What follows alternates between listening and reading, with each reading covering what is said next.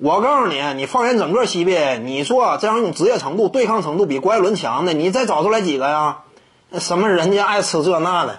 再有一点呢，说什么郭艾伦呢参参加这个娱娱乐综艺综艺节目？我告诉你，作为一个职业球员参加综艺节目，这对于一项运动、一个联赛的发展和推广，那是完全正确的事儿，他是必须得参加的。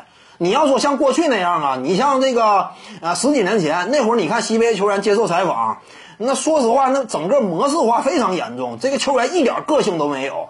那你感觉那那是正常的吗？那有利于联赛正向的发展吗？吸引更多球迷吗？那是不利的。我告诉你，真正是什么？就是应该这些球员充分展现出自己的个性，吸引更多的球迷关注这个联赛。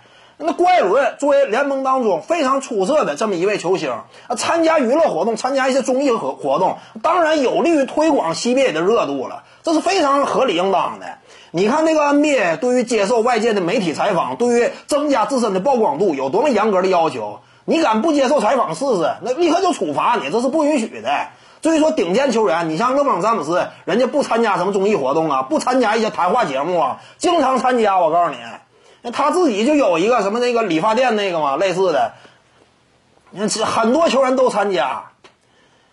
这是对于整个联赛推广是有帮助的。你要说都这个窝家里那么整啊，那只能说达到一种什么样的结果呢？这个联赛的吸引力越来越差，这个联赛整体的财务环境越来越恶化。这样呢，你的整个市场规模在缩小，你的整体实力也毫无疑问，它肯定是会降低的。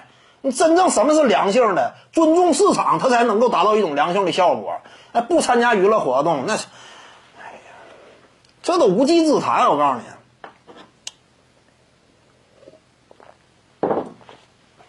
哎，NBA 球员他也参加，你是也参加这个综艺活动。